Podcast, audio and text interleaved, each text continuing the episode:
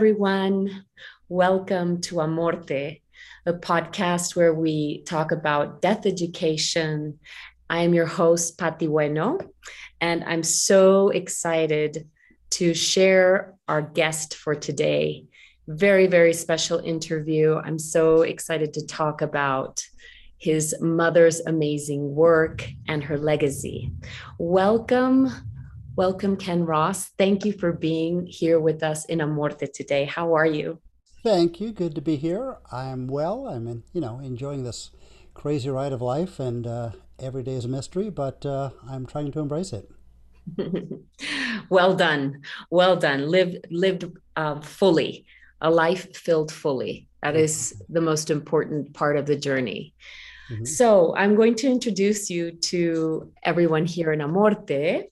Ken Ross is the son of a Dr. Elisabeth Kubler Ross. He's the founder and president of the Elisabeth Kubler Ross Foundation.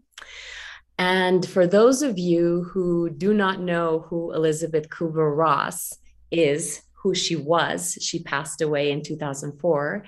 She was an amazing woman, an, an amazing Swiss doctor who changed the way we die. Uh, she made a huge contribution for hospice care and how we approach death.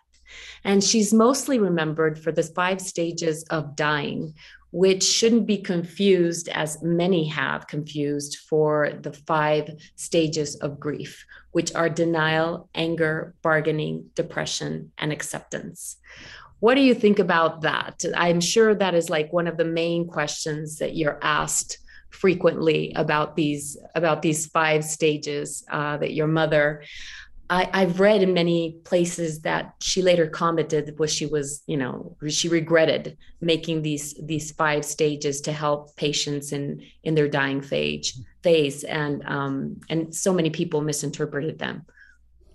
Right. You know, it was uh, it's a complex topic, um, which we could spend the next you know several days talking about. So I'll try to encapsulate you know the highlights.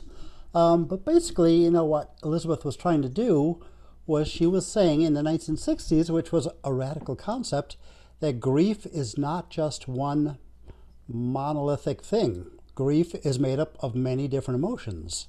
So people say, oh, your mother was wrong because grief is complex, so there's no five stages. I'm like, well, that's very ironic because that's exactly what she said. You know, unfortunately, the press has misrepresented it. But what she was saying is that grief is complex. And she was saying this is just a model. It's a simplified model. Obviously, everyone's different, but these are five common stages or phases or periods or whatever you want to call them that we go through, but certainly not the only ones. And if you look in her book in 1969 on death and dying, um, it clearly shows Elizabeth speaking about shock, preparatory grief, partial denial, hope. Uh, she talks about anxiety. She talks about guilt. She talks about, you know, dreams, all sorts of things which are part of her model. She said the five stages are really just a simplified, you know, bare bones version that I'm saying that grief is complex, you know. I'm not saying, you know, we have to go through these five stages to graduate or to become whole again or whatever. I'm just saying that grief is made up of a number of different emotions, and these are five of the most common ones I found. So, you know, she's saying grief is complex. That's it.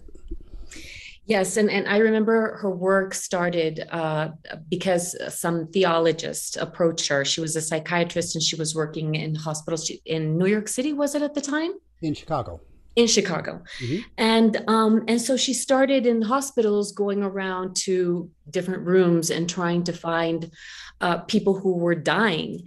And she, when she talked about these five phases, they had more to do with dying patients than they had to do with grief. Is that correct?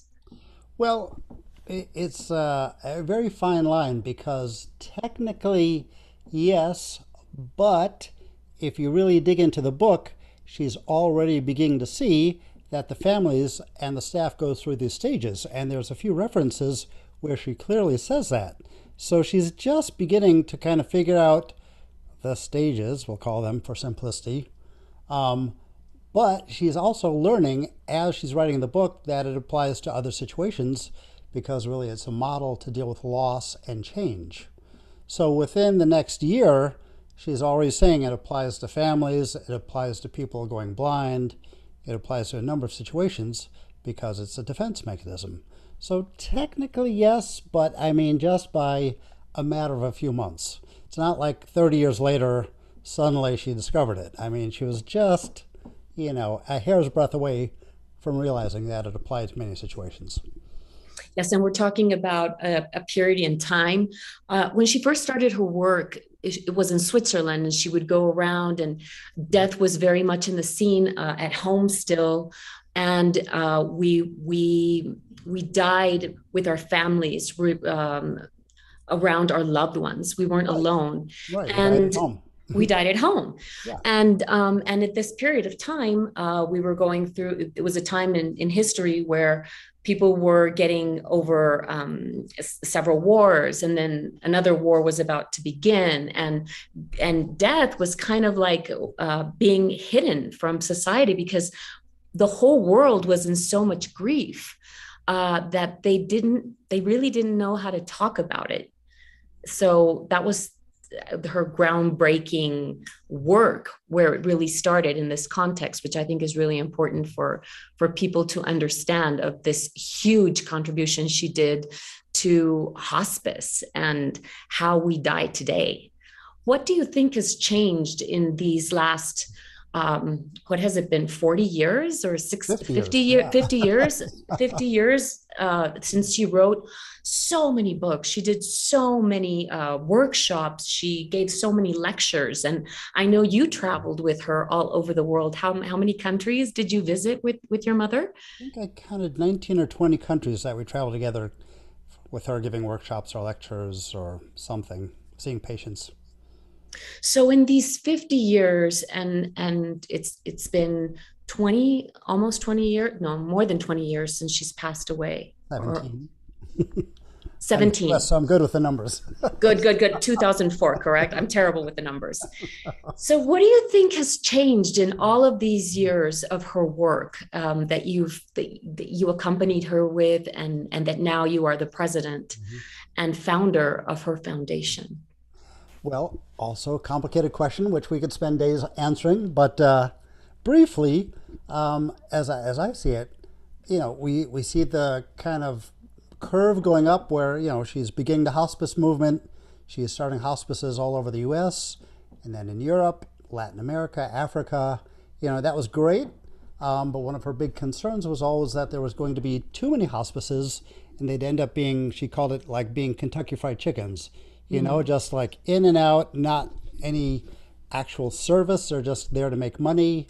And, you know, to some extent, I think that's what it's become. We have the rise of the hospices, and then we have the introduction of the for profit hospices, which have really been taking over the nonprofit hospices, which tend, you know, what is generalized, tend to do a better job. Yes.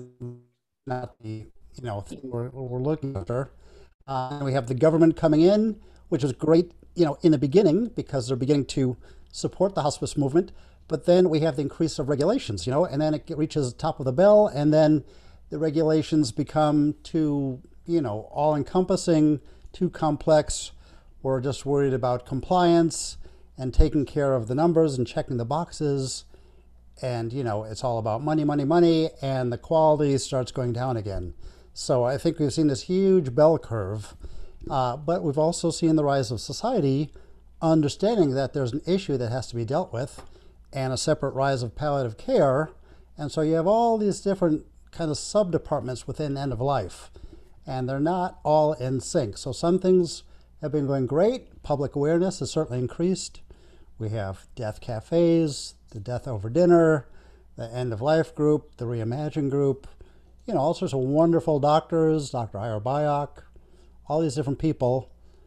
But then you also have, I have to say, there's a lot of ego in the end of life grief industry. And hmm. I don't I don't see some of the motivation of some of these people as being very pure or authentic. You know, it's all about how many likes can I get and, you know, I hate you guys. You guys are wrong. I am right, you know. Whereas we say, you know, there's room for all different ideas but some people like, you know, my idea is the only right idea. And if you follow the stages or Elisabeth or these other groups, you know, you were wrong. You know, and I really think that's harmful to the industry. Yes, and, and I, I believe that it is a responsibility of a whole our whole society. Uh, we need to become involved. We need to learn and educate ourselves on uh, death education so that we can hold space and accompany our loved ones and not leave all the work to um, to doctors and nurses and hospice workers, but as a society and family and um, loving members of the community, we really need to be educated so that we can be there for one another and hold spaces for when someone is is passing and be good neighbors and and build community that's that's right. so important and um, I'd like if you could share for us, like you were the primary caregiver of your mother in her last nine years of life, and she was ill. What was that like for you, and, and what does what does being a primary caregiver involve? Having a lot of patience, you know, especially you know everyone's case is individual, everyone's case is difficult, and my mother was no different, even though you know, she was like the you know, queen of death or whatever you want to call her. She still had a lot of problems. You know, it's not like her last nine years were beautiful and peaceful and she was, you know, didn't go through some of the stages herself. She absolutely did. She, you know, her house was burnt down, her animal was shot, you know, all her research papers were burnt. And then she had a stroke and she became paralyzed. You know, so it was a very frustrating time for her because she was an overachiever, obviously. I mean, yes. just go, go, go, go, go. And then she had to sit still for nine years. I mean, that's really torture for someone like my mother. I right? can only imagine. So she was angry about that. But, you know, if you look at the interview with Oprah, which is on YouTube, you know. Amazing, amazing interview, by the way. And I think everyone should see it. And it was her last interview, right? In 1997. She interview with Oprah, right. Okay. Big TV interview. Um, so, you know, she's talking about her being angry, but she's laughing at the same time, right? I yes. mean, you know, she still has a great sense of humor, and someday she's pissed, but we did a lot of amazing things. We went out shopping, we went to Europe a couple times, we went to New York and LA, and she was in wheelchair races and still did crazy fun things. And yes, there were some days where she was bored and no one showed up.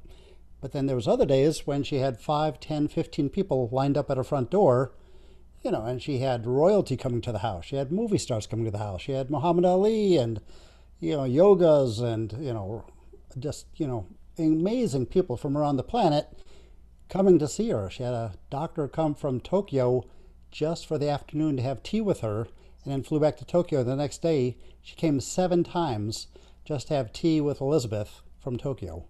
Yes, and there's an amazing book which is right here. Right, I saw that tea, book, which reminded me of that. tea with Elisabeth, with right. all, all, of these amazing stories on her life and all those people that that she sat down and had. Um, I can imagine great conversations with. Right, about, it was, it was about death and dying. Yeah, yes. and you know she was angry, and it was challenging, and it was ironic because everyone in my family is in the medical world except for me, and yet I had to make the medical decisions. So uh, that doesn't make sense you know, and then the last two years she had these systemic infections. But, you know, I have to say she didn't get really good care because they weren't controlling the pain always. So I had to come in, the guy with no training, you know, and make the decision. So why is that? she's in hospice care, but she's not getting pain control. So, you know, it doesn't make sense.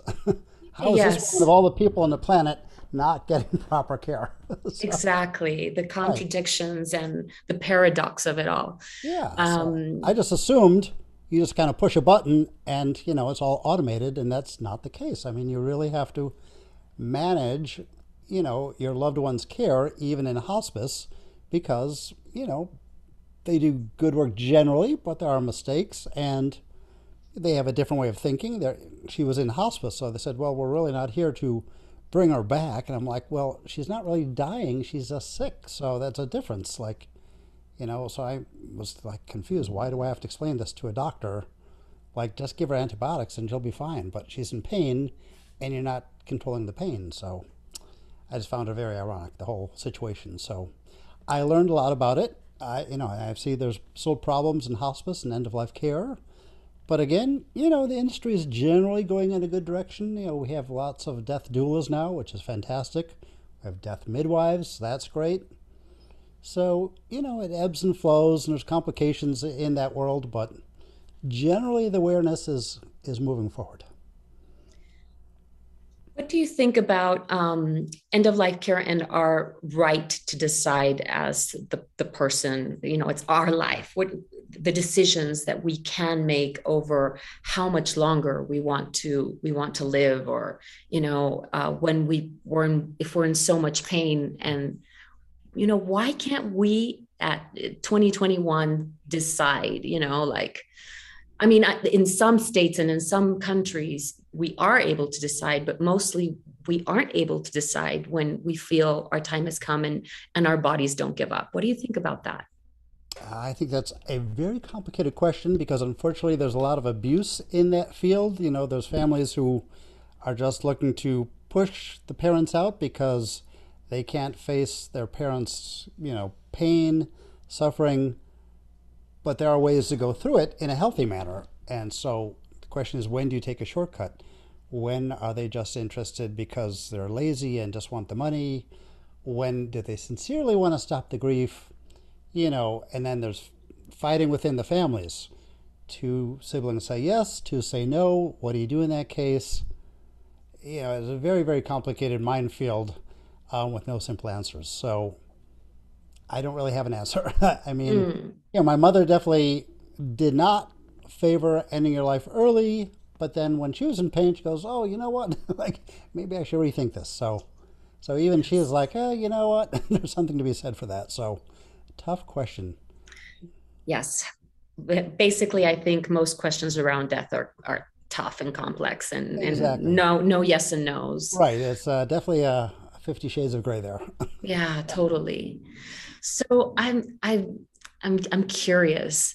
Being the son of Dr. Elisabeth Kubler Ross, I mean, what were the conversations around death in your house growing up? What what did you guys talk about around death? Well, uh, there was an interesting dichotomy of, of conversations because, on one hand, Elizabeth really wanted just to be a mom, right? So she really kind of did not want to bring death home in some ways. She just wanted to be a simple mom because her life was vastly complex. So she'd come home, she'd cook, we'd make candles, go shopping, you know, play with the dog, whatever. So, on one hand, she really wanted to be just the mom. On the other hand, she could not stop working. so, uh, and then you also had the fact that people from around the world were showing up at the house. People were calling nonstop. Um, my mother used to bring home patients my father was a neuropathologist, so he was bringing home human brains, leaving them in the house, in the kitchen, where we're eating. So, you know, on one hand, she's not talking about it, and yet there's dying people having dinner with us. And my father's, you know, and brains. brains. Right. So, like, she doesn't want to talk about it, and yet here are two dying people eating with us who we don't know. Or she's sending a, you know, a dying child who's my age into my bedroom to play while she's cooking. So you couldn't help but avoid it. And then on top of that, I'm traveling with her, and she loved to not lecture me, not talk to me about it, but she'd like to expose me to shaman, Eskimo healers, American, you know, indigenous people, to, you know, just everyone across the board, witch doctors, fortune tellers, you know, everyone. So she wouldn't talk about it and it'd say, oh, well, why don't we go visit this, you know, Indian healer and talk to them? And let's go to the Middle East and meet some shaman there and see what they have to say, you know? So she was exposing me to it and letting me make my own decisions. let's go up to Alaska and meet some Eskimo healers, right? Mm, yes. so it was more by exposure that I just had this amazing set of experiences. Wow. Um, well, so I know your mother uh, from her books and her interviews, uh, especially the one with Oprah, where she told Oprah that she was going to send her a sign from the other side. Yes. She absolutely, with no doubt, believed in the afterlife. Absolutely. Um, uh, did, did Oprah? Did Oprah ever call you or contact you? Did she ever get a sign from your mom from the other side?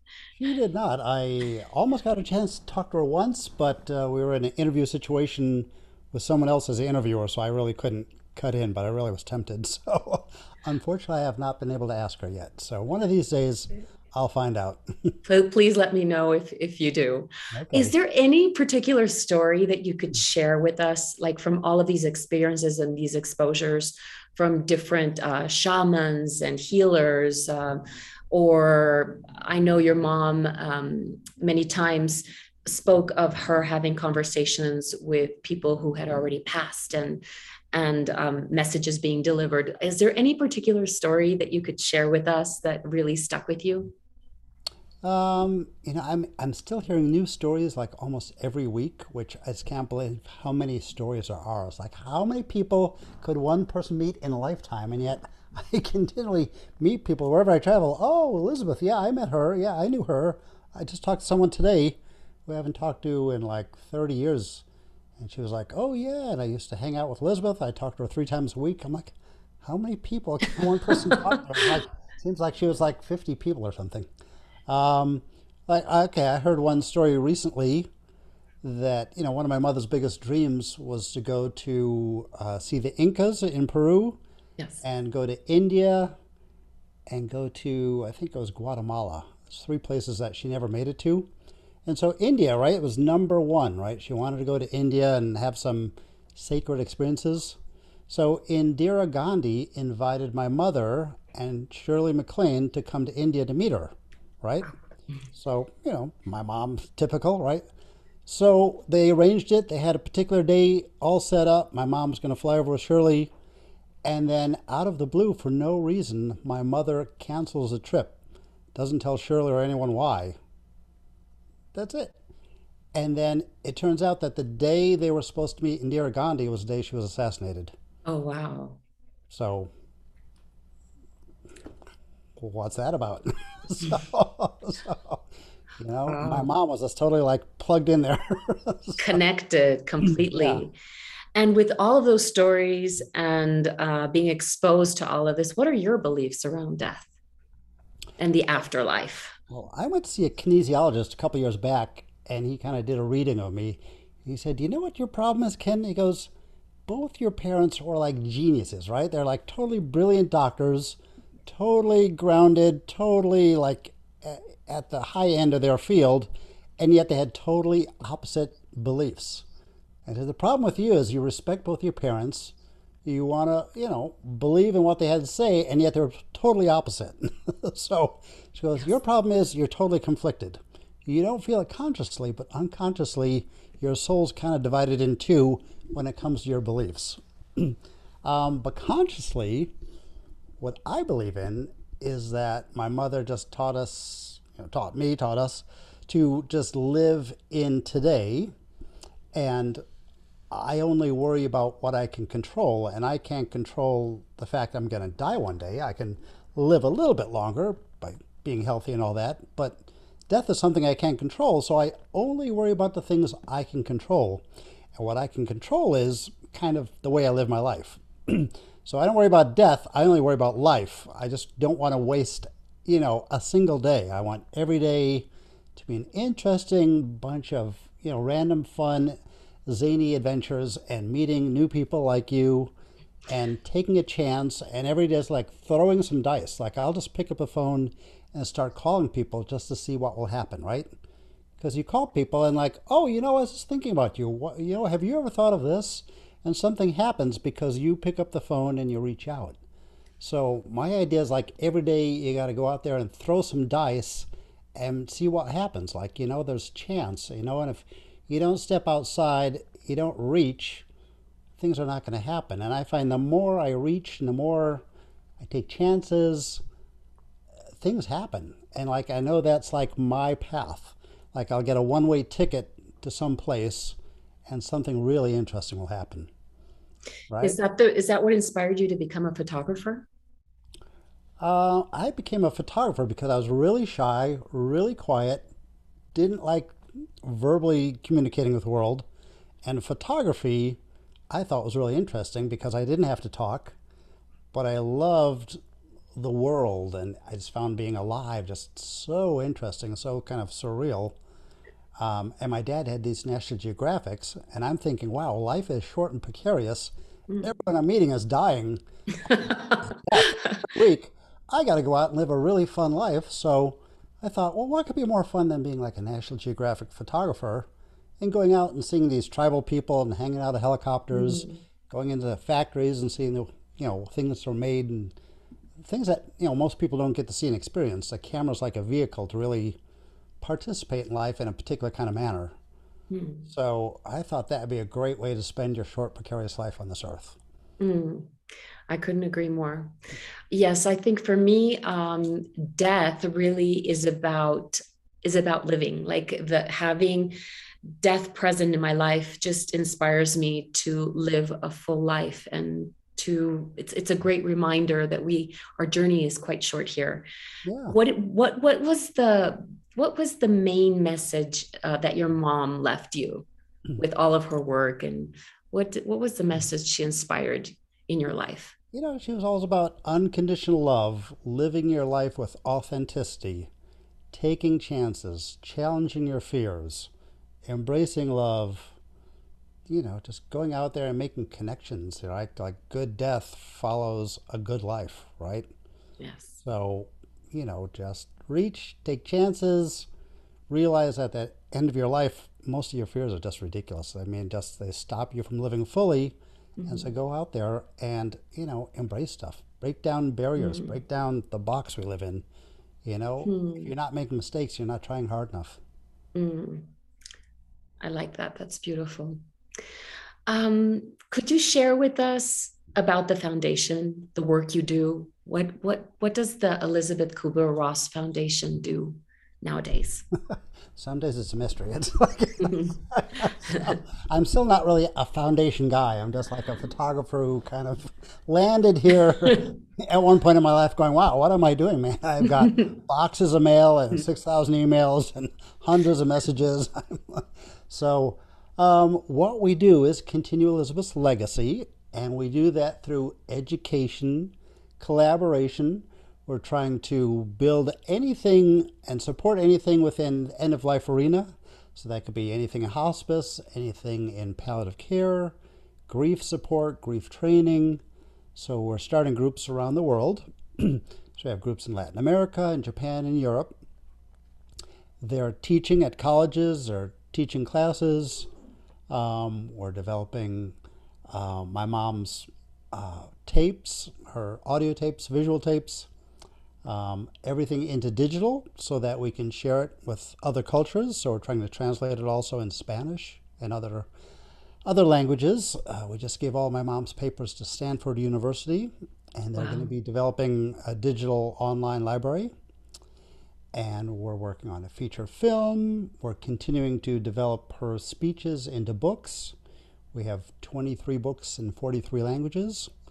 This Amazing. this last year, we translated books into Albanian, Arabic, Farsi, and Mongolian for the first time in 50 years. So, you know, her work continues to spread. And, wow. Uh, trying to build online education uh, programs that we can have in multiple languages so that people don't really have to sign up for anything. They can just, you know, go online and learn and we that's have, amazing. So do you have like a, is it going to be a school that where people can become certified uh, to hospice workers or grief counselors or death doulas? Yes um, i mean it's still a long way away. We're still trying to raise money and you know we have a lot of material to go through. So i mean it will take uh, a village to kind of build it but we're just embarking on this now. And uh, i'm just trying to put together a team to kind of develop it. So uh, it's a very exciting time Yes, yes, because I often get asked uh, uh, recommendations of where people can study to become a grief counselor, to mm-hmm. be involved in hospice work, and um, yeah, I think it's it's amazing work there. So I will definitely uh, keep keep my um, my radar about when that when that school is open Yes, that on online education, I imagine. I need to stick around another couple decades to get this all done. So. a lot of work, a lot of work ahead. Yes. Congratulations. Thank you so much for that important work you're you're continuing on your mother's behalf. Could you tell us a little bit about the major motion picture and the television series and the documentaries and that you're working on? Could you tell us a little bit about that, or is that top secret still? Well, you know, parts of it are top secret, but um, the the whole like story behind it is 25 years ago. An actor was in one of my mom's workshops, and he said, "Elisabeth, your life is so interesting. You should do a movie." And she said, "Well, I'm not interested, but if you want to do it, you know, go ahead. I'll, I'll help you." And so we started working with HBO, Home Box Office. Mm-hmm. And they put together four Oscar winners, including Susan Sarandon, spent a ton of money, developed numerous scripts. And they finally said, after 10 years, your mother's life is so complex and interesting that we cannot possibly tell it in a movie, so we're going to drop it. I'm like, it's so interesting, you're going to drop it. I'm like, what? What? yeah, it's crazy. So they dropped it. I couldn't believe it. So it sat around for a few years, and then a friend of mine who's an actress in LA, she decided to run with it, and she had it for 11 years. And Annette Bening was going to play my mother. I got to meet her. We had a great talk. And then she said, you know what? It's unbelievable, but people are still afraid to talk about death. Anytime I bring up your mother, they're like, you know, it, it's fine if we like killing 100 people, that's not a problem or if someone's wife dies in a very melodramatic way, that's not a problem. But if we actually talk about death in a realistic, serious, authentic way, that freaks out the producers and directors and they don't want to deal with it. Said they just shut down and they go, We don't want a movie about death, even though, you know, like a, a third of all Hollywood movies are about death. so then she dropped it, and now we've had a third person, you know, uh, option a movie, and we're about to get started again. But now we're living in an age where there's numerous vehicles like um, Netflix and Amazon and all these different stations we didn't have 10, 20 years ago. And we've got the Me Too movement. We've got, you know, the time of COVID, people wanting to talk about grief. Um, and we have, most importantly, people are making series. Now, in a series, you can tell my mother's story in a seven part series because it is vastly complex. But you can't tell it in two hours, and that was always a problem. So I think this time we're actually going to get the movie out. So we're wow. getting started, but you know, her life was incredibly complex. As yeah. you know. yes, yes, yes, yes. And yeah. you recently did an amazing interview with eh, her name is Rochelle or, or Rachel? Rachel. Cusick, Rachel right. Cusick from Radiolab, right. which I mm-hmm. strongly recommend anyone who wants to learn more about your mother's fabulous and fascinating life and legacy. Um, I think that's a good place to start. But I agree. Yeah, I, I don't think it can be told in a simple an hour and a half or two hour motion no. picture. It, no.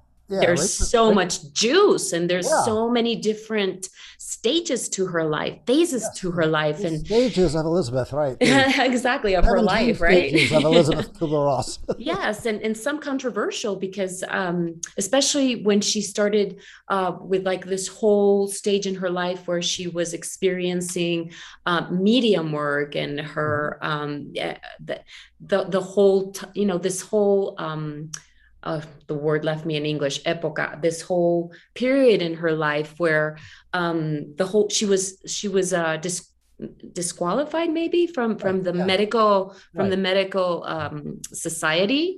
Right. Um, but, I mean, and if you look at her life, every part of her life was controversial. Even as a child, she got kicked out of her home multiple times because she was controversial. She got kicked out of her home for trying to rebuild villages after World War II. You know, yes. she got it was controversial that she was a woman in medical school. It's controversial that she took patients off of medications in New York.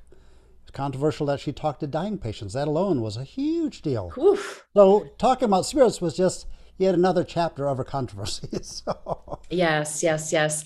Another thing about her life, um, she was the first of, of triplets. Mm-hmm. And she was ill quite a, for a while. She was ill as a child and spent uh, a period of her life as a child isolated in a hospital. I believe I remember many years right. ago when I when I read The Wheel of Life, her amazing autobiography that I think everyone should read, um, yeah, talking about how very inspiring, very very inspiring book.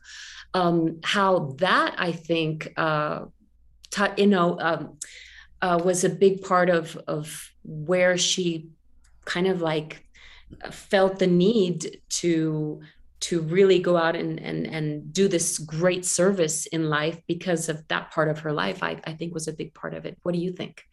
Oh yeah absolutely. You know i mean she was a triplet and you know that sounds great but the problem was there was two parents. So one kid always was left out of the arms of their parents right? So i mean she grew up feeling like she didn't really have a lot of attention a lot of love a lot of human touch and compassion and she said that's exactly what my patients are going through they don't have compassion doctors are taught not to get emotionally involved you know not to sit on the bed and she said that's garbage you know you have to get involved how can you be a decent doctor if you're not emotionally involved in your dying patient right? You know, her idea of the four quadrants the emotional quadrant, yes. intellectual, physical, and spiritual.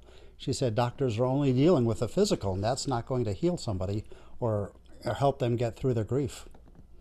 And and do you think that doctors have have changed in the last 50 years? I mean, do you think most doctors now are more humane and can relate more to their patients? Mm-hmm.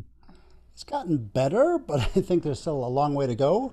I believe that too, and it's yeah, like and, it's, yeah, it's also mind-boggling. Yeah, it's also a cultural thing because in certain countries they have made some progress. In certain countries they really haven't made a lot of progress, um, or maybe they've learned about it intellectually, but they haven't really brought it into their soul, and it hasn't become.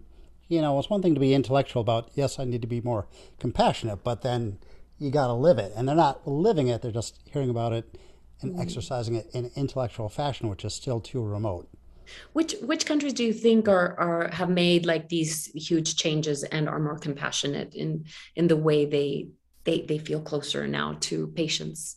That's a minefield. I don't get in trouble by mentioning certain countries, but you know, I'll, I'll say like in the Netherlands, for example, my mother helped start the first hospice and our foundation closed in Netherlands because they said we're so successful they don't need us anymore. Wow. We started the first hospice. Now there's over 200. They don't need us anymore. So they have made a huge stride towards my mother's dream, right? So I'll just single them out as being a good one. so, but I still hear stories where, like, even the word hospice is forbidden in certain cultures and societies yes. and countries. I mean, imagine that. You can't use the word hospice. That's yes. how afraid of death they are. Yes, and and still many people that are that have terminally ill disease, diseases they they feel terrified of hearing the word hospice because they feel right. you know the end is here. Now or i'm in hospice the end is here. right. Yeah. like you know i, I heard uh, one doctor say you know we had a palliative care department but no patients wanted to go there. And then we renamed it after a particular woman who's you know donated a lot of money and everyone wanted to go there when it was named after this woman because they didn't associate it with palliative care, even though it was exactly the same department. Uh, so yes. you imagine, like, that's crazy, like the 21st century. Yes, yes, yes. So that that happened to me uh, a lot when I was doing um, volunteer work in in different hospitals and um, and in um, these uh, retirement homes. Like if they mm-hmm. heard, yes, hi, I'm a grief counselor. I'm here to talk with you. Is there any? It'd be like, whoa, you know, like I don't want to talk to you. It's like right. death, Some death, death is here visiting me, wants to have a conversation. I don't think so. Exactly. yeah, and it, it was incredible to see that the the the you know the the patients that were most mostly open to talk about death and what they were feeling and what they were going through were children and teenagers that's what In, interesting said. enough, you know. Yeah, my mother said children are the best patients because there's no BS. Like they just they get it and they don't. They, they say it as it is. Yeah. Right, and even if they don't have the words, you know, there it's easier to deal with them, you know, in an honest fashion without playing. You know, you have to play games in in a literal manner, but I mean, you know, they're more accepting in some ways. Hmm. Well, Ken, thank you so much. I mean, I could go on forever talking to you. So many uh, important and interesting stories that I would love to hear from you. But uh, I think it's time to to close this interview. And I would love it if you could leave us with a message uh, for our public of like, what do you think is the most important next step to death education that we should all like really, really, really just jump into? You know, I think from my experience, and just my opinion, that, you know, we, we're all afraid now, all, I generalize, but, you know, people are afraid of death and dying because it's still hidden, you know, old age homes, you know, get rid of the people. We don't want to see them, you know, hospices, uh, you know, oh, I had a friend in the hospice last week, and, you know, she had friends who did not want to go because, oh, I don't want to deal with it. I don't want to see her you know, it's like the time when they should most embrace these people is a time when they least want to visit them, right?